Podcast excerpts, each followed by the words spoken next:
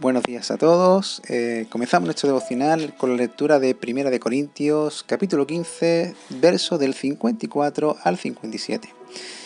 Dice Pablo, y cuando esto corruptible se vista de incorrupción, y esto mortal se vista de inmortalidad,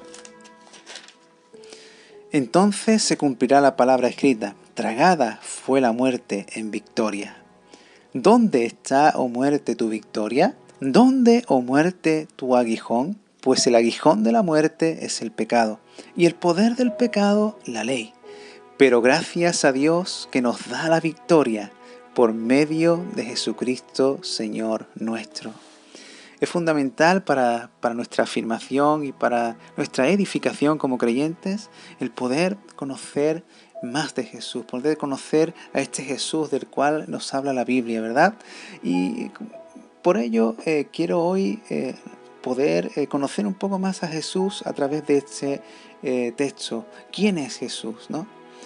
En la antigüedad, cuando dos ejércitos se encontraban frente a frente para, para pelear, para batallar, en ocasiones optaban por elegir al mejor guerrero de cada ejército para que pelearan entre ellos y así evitar el derramamiento de sangre.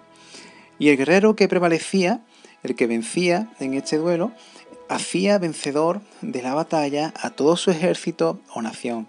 Podemos ver claramente un ejemplo de ello en 1 Samuel 17, en la reconocidísima historia de David y Goliat, en la batalla y la guerra entre los israelitas y los filisteos. El gigante Goliat fue el paladín escogido por los filisteos y el niño rubiasco David, el pastor, eh, fue el campeón de entre el ejército de Israel. En esta batalla tan desigual, Dios concedió la victoria a Israel por medio de David. David prevaleció ante Goliat y venció en la batalla, atribuyéndosela también a su ejército y a su nación.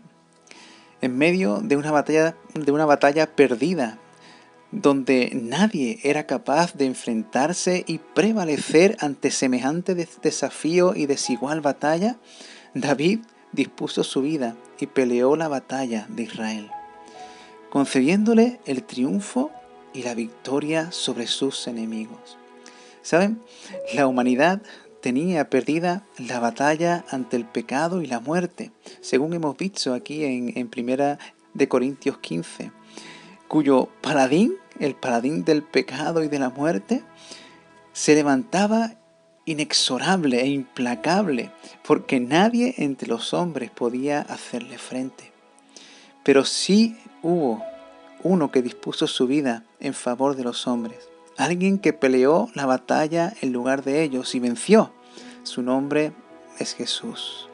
Jesús es nuestro campeón, aquel que prevaleció ante Satanás, venciendo y concediéndonos la victoria que nadie podría lograr por nosotros.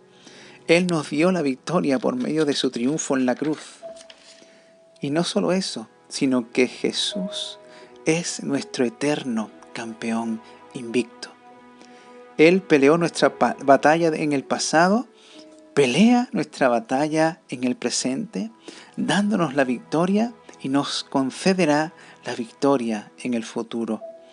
Porque Él es un campeón invicto, nadie lo derrotó y nadie lo derrotará.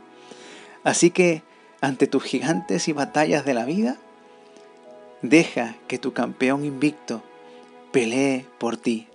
Ante la pregunta de quién es Jesús, en este día aprendemos que Jesús es mi eterno campeón invicto. Jesús ha vencido. Él venció al mundo, Él venció al pecado, Él venció a la muerte y triunfó sobremanera sobre Satanás y nuestros enemigos.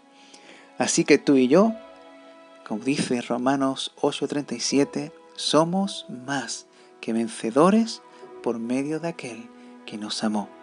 Que el Señor te bendiga.